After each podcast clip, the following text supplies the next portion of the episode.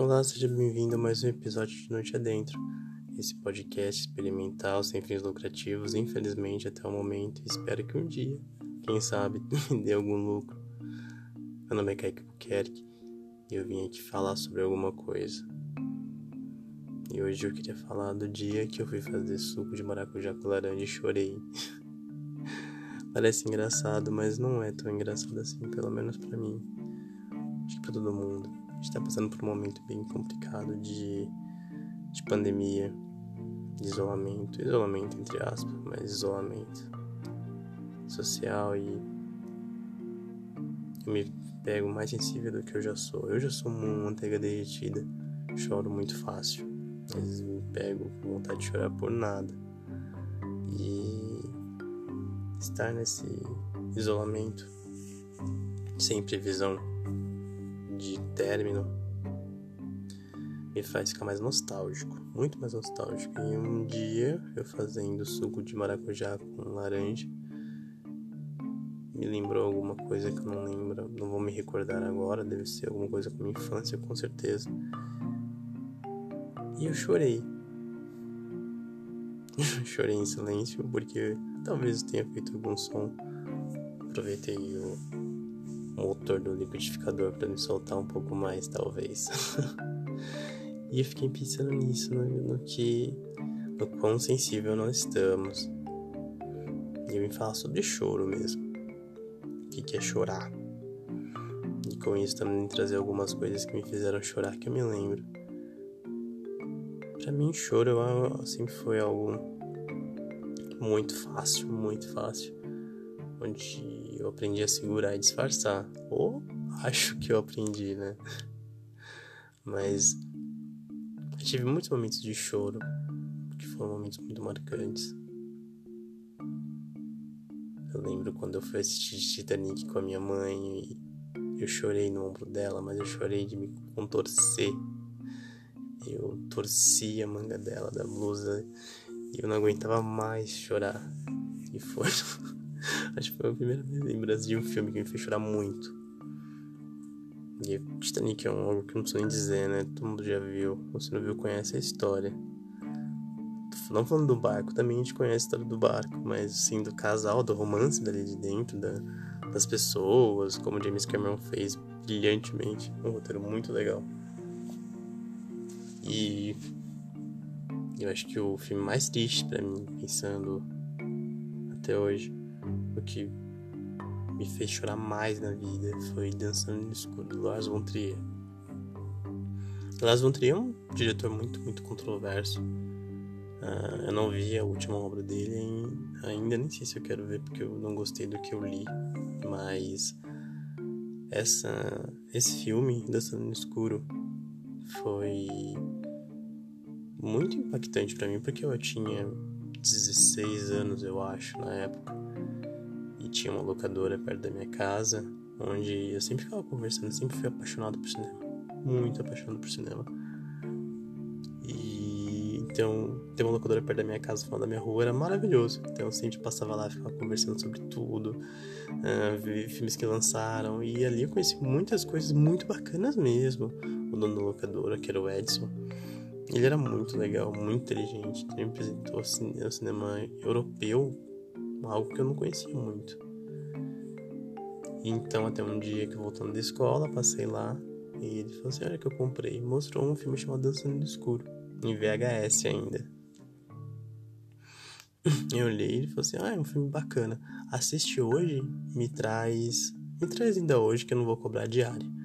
Eu não ia recusar nunca peguei o filme, fui para casa, eu estava de manhã, então eu fui, almocei, coloquei o filme no meio, da tarde e comecei a assistir.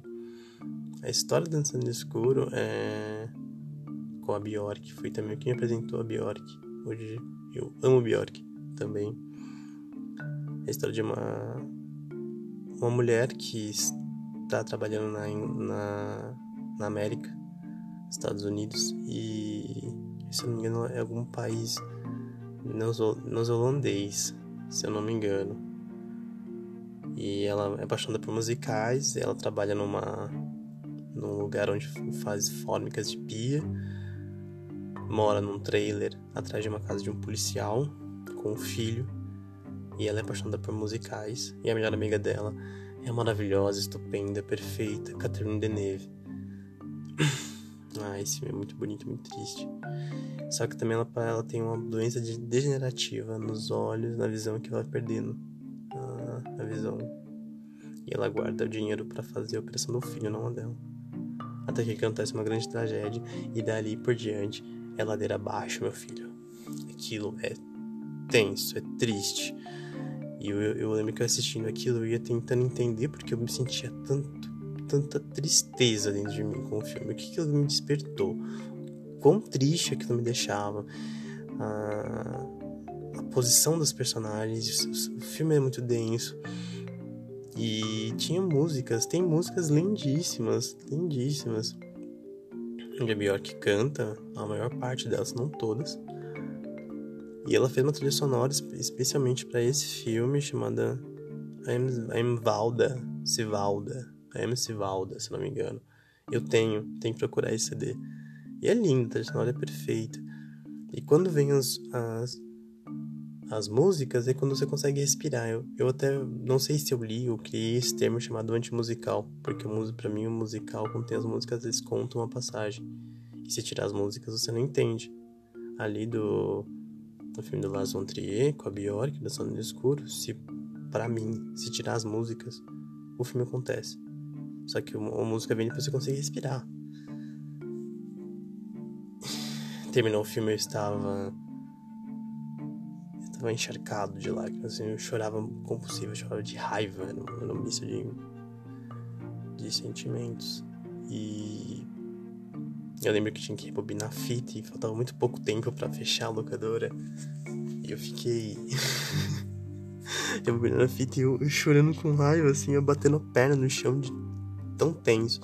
Aí acabou, coloquei a fita na caixa, desci correndo a a rua e entreguei a fita. E aí eu falei assim, amanhã de conversa, não olhei pra cara dele, subi correndo de volta e voltei pra casa pra pensar sobre isso, pra chorar mais. E esse filme eu já apresentei pra várias pessoas uh, que não choravam e choraram muito. Então eu digo, se um dia você quiser assistir um filme triste, eu indico Dançando no Escuro, do Lars von Trier, que é um filme muito, muito, muito, muito triste, mas vá com cuidado.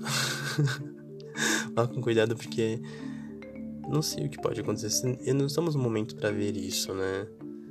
Então, um dia, se você quiser chorar e tiver tudo bem, ou você assistir um, logo depois um Borá, um Chaves, para você ficar mais feliz, eu indico, então.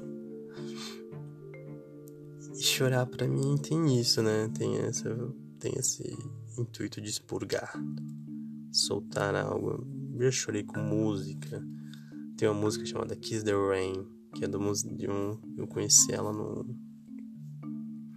numa série que eu assisti na minha adolescência chamada Dawson's Creek. E daí essa música sempre me remeteu a muita tristeza. O clipe é muito triste, então eu chorei muito ao som de Kiss the Rain. Coldplay. Nossa, fui um grande fã de Coldplay também. Já chorei muito, muito, muito, muito. Mas a gente pode falar de tão. Quais seriam os filmes que me fez mais chorar na vida? Eu coloco Dançando Escuro em primeiro lugar. Eu acho também foi Titanic. Titanic foi um filme que chorei bastante. Bastante mesmo. Uh, também coloco aí aquele filme é, Uma Garota de Ouro, Menina de Ouro Getsubi Box com a Hilary Swank, com o Morgan Freeman, o Clint Eastwood, o filme do Clint Eastwood, a direção é dele. O Morgan Freeman ganhou o Oscar de melhor ator coadjuvante, a Hilary Swank ganhou o Oscar de melhor atriz com esse filme que é triste de uma, uma proporção absurda, que conta a história de uma mulher pobre que, que sonha em ser lutadora e ela quer que o Clint Eastwood, que é um treinador de só de homens muito foda, a treine, ela vai atrás desse sonho, ela consegue até isso, ela vai crescendo. Mas é triste, é muito triste, é muito pesado. Eu fui esse filme com a minha mãe um dia depois do trabalho, um dia, um dia ruim, péssimo, que dia, uf, que dia tenso. Vamos no cinema? Ela falou, vamos, vamos assistir um filme feliz. Ela chegou lá, tava passando aviador do Scorsese. Eu falei assim, não, esse deve ser triste. Vamos ver esse aqui que é de luta, é de superação. Não. Terminou o filme, a gente tava lavado de lágrimas, assim. A gente saiu em silêncio do cinema. A gente voltou pra casa em silêncio, deu boa noite, foi dormir. Que a gente acabou, assim. E talvez tenha sido bom, porque a lágrima vem pra lavar, né? Pra expurgar alguma coisa. Talvez precisávamos chorar. Eu tenho essa fuga às vezes. Eu falo, ah, preciso chorar, vou ver um filme pra chorar. eu sempre recuo pra um desses. Acho outro filme também que me fez chorar muito. Foi Central do Brasil. Central do Brasil foi, eu acho, o primeiro filme que eu assisti, assim, do Brasil, que eu parei e falei, uou, que foda. Talvez porque eu estivesse na idade de entender, já comprei. Porque depois assisti outros filmes uh, nacionais antigos e fiquei tipo, uou, que foda, assim, como Pichote. Que é outro filme que. Ai, que filme triste, que filme tenso, filme tenso. Muito tenso. Mas no Central do Brasil, eu lembro que eu fiquei pensando na, na estética. Foi a primeira vez que eu parei para olhar, falar assim, nossa, por que essa luz? Por que esse cenário? Por que esse figurino? Eu comecei a questionar e achar conexão com tudo aquilo, entender que não era só o que eles diziam. A imagem é tão importante ou mais importante do que a palavra. E eu fui é, desconectando isso uma coisa da outra. Então acho que Dançando no Escuro tem. Dançando no Escuro não, perdão. Central do Brasil tem essa importância para mim, porque talvez eu tenha ganhado uma nova visão de cinema. De imagem, talvez, não sei. Mas foi muito, muito legal. Outro filme também, que esse filme não é tão conhecido. É um filme que se chama Samurai do Entardecer. Samurai do Entardecer é um filme muito difícil para mim. Porque é muito triste, mas é muito é triste de lindo. Tipo, é uma beleza absurda. Conta a história de um samurai do final da Disney, onde trabalhava, tinha um samurais. Eu não entendo sobre isso, então perdão. Então eu faço toda essa forma. Em que ele tem duas filhas pequenas. A mulher, esposa, morreu. E ela tem a mãe dele tem Alzheimer e ele tem que cuidar dessas três, dessas três mulheres. E o filme já começa da menina fala assim: quando meu pai morreu, você sabe que ele vai morrer. E quem tá contando a história do filme é uma das filhas. E ele era muito pra frente, à frente do seu tempo, porque ele sempre incentivou a educação das meninas, a independência delas. Então, ao contrário dos filmes uh, que a gente vê de luta, os filmes asiáticos, onde eles dão um grande salto, sobrevoam, que é lindo também, eu sou apaixonado. Lembrei de outros filmes também que fez chorar. É... Mas voltando aos Samurai do Entardecer, são lutas muito reais, então eles cansam, você vê que eles estão degradados, eles estão pobres, eles não têm ostentação na, nas armaduras, no que eles vestem. É diferente você ver uma, algo mais cru mas de extrema beleza e muito lindo. E um filme que eu lembrei agora, que é asiático, mas acho que tem produção americana, se eu não me engano. E me fez chorar com a imagem. O filme chama Herói. Eu não vou lembrar direito a história, mas procurem esse Herói, porque é uma aula de fotografia, na minha opinião é tudo muito, muito bem encaixado. Tem uma, uma passagem que é uma luta que, que eles travam num campo de com várias árvores no outono. Então tom, são aqueles tons quentes de marrom, ocre, laranja, abóbora, é, amarelo. São esses tons amarelados e vermelhos quentes que permeiam tudo nela e o diretor de fotografia pagou uma pessoa para morar nesse, nesse lugar onde eles queriam filmar e deixou uma paleta de cores com ele e falou assim: quando chegar nessa paleta, você fala com a gente que a gente vai gravar. E chegou nesse, nesse, nessa passagem do ano, nessa estação. Eles foram lá gravar. E eles separaram as folhas em perfeito estado e as folhas com mais defeitos. Então as de perfeito estado eles jogavam mais próximo da câmera e as, as outras ficavam mais profundo. E é perfeito, é perfeito. O filme eu chorei de tão bonito, de tão lindas são as imagens. Então acho que foi outro marco para mim, para eu ficar mais de olho no que eu tava vendo ali, do que aquilo representava e vendo vendo a importância das cores. Depois eu fui, quando eu fui descobrir essa, essa informação, foi muito bacana. Muito bacana. E despertou um senso crítico, talvez. Muito legal.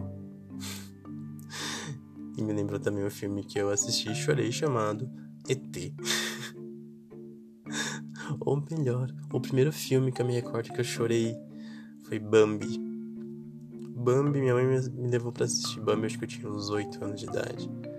E tava passando novamente no cinema aqui de Ribeirão Pires, um antigo cinema que não existe mais, infelizmente. E eu lembro, isso eu lembro de uma coisa, porque eu nunca mais assisti Bambi. A cena da mãe dele morrendo. Aquilo é desumano com uma criança, porque eu chorei. Porque, claro, que eu ia relacionar com a minha mãe. Eu fui assistir com a minha mãe imaginar minha mãe sendo morta. Aquilo foi muito dolorido para mim, muito dolorido. então Bambi foi o primeiro filme que me fez chorar, não foi ET. ET também fez chorar também. Mas foi em outra época, mais pra frente, porque eu assisti eu era maior. E é louco pensar nisso, né? Às vezes a gente precisa de uma válvula de escape pra se expressar. E a gente tem tanta vergonha de chorar. Mas chorar é só um estado. Geralmente quando eu choro, eu me sinto melhor. E qual que é a nossa válvula, né? Como descobrir o momento certo? Por que tão vergonhoso chorar na frente dos outros? Ser vulnerável. É difícil ser vulnerável, né? porque parece que quando a gente mostra que aquilo nos, nos toca, nos ataca e nos faz chorar, o mundo inteiro vai se voltar contra você usando esse mesmo artifício. O que pode acontecer, né? Ou não também. Mas como é que a gente descobre isso? Ai, quarentena. O que tem feito de nós? Eu acho que vou ficando por aqui hoje. e eu espero voltar mais cedo. Não quero ter mais crise. Espero que estejam todos bem. De verdade. Tomem sol. É importante.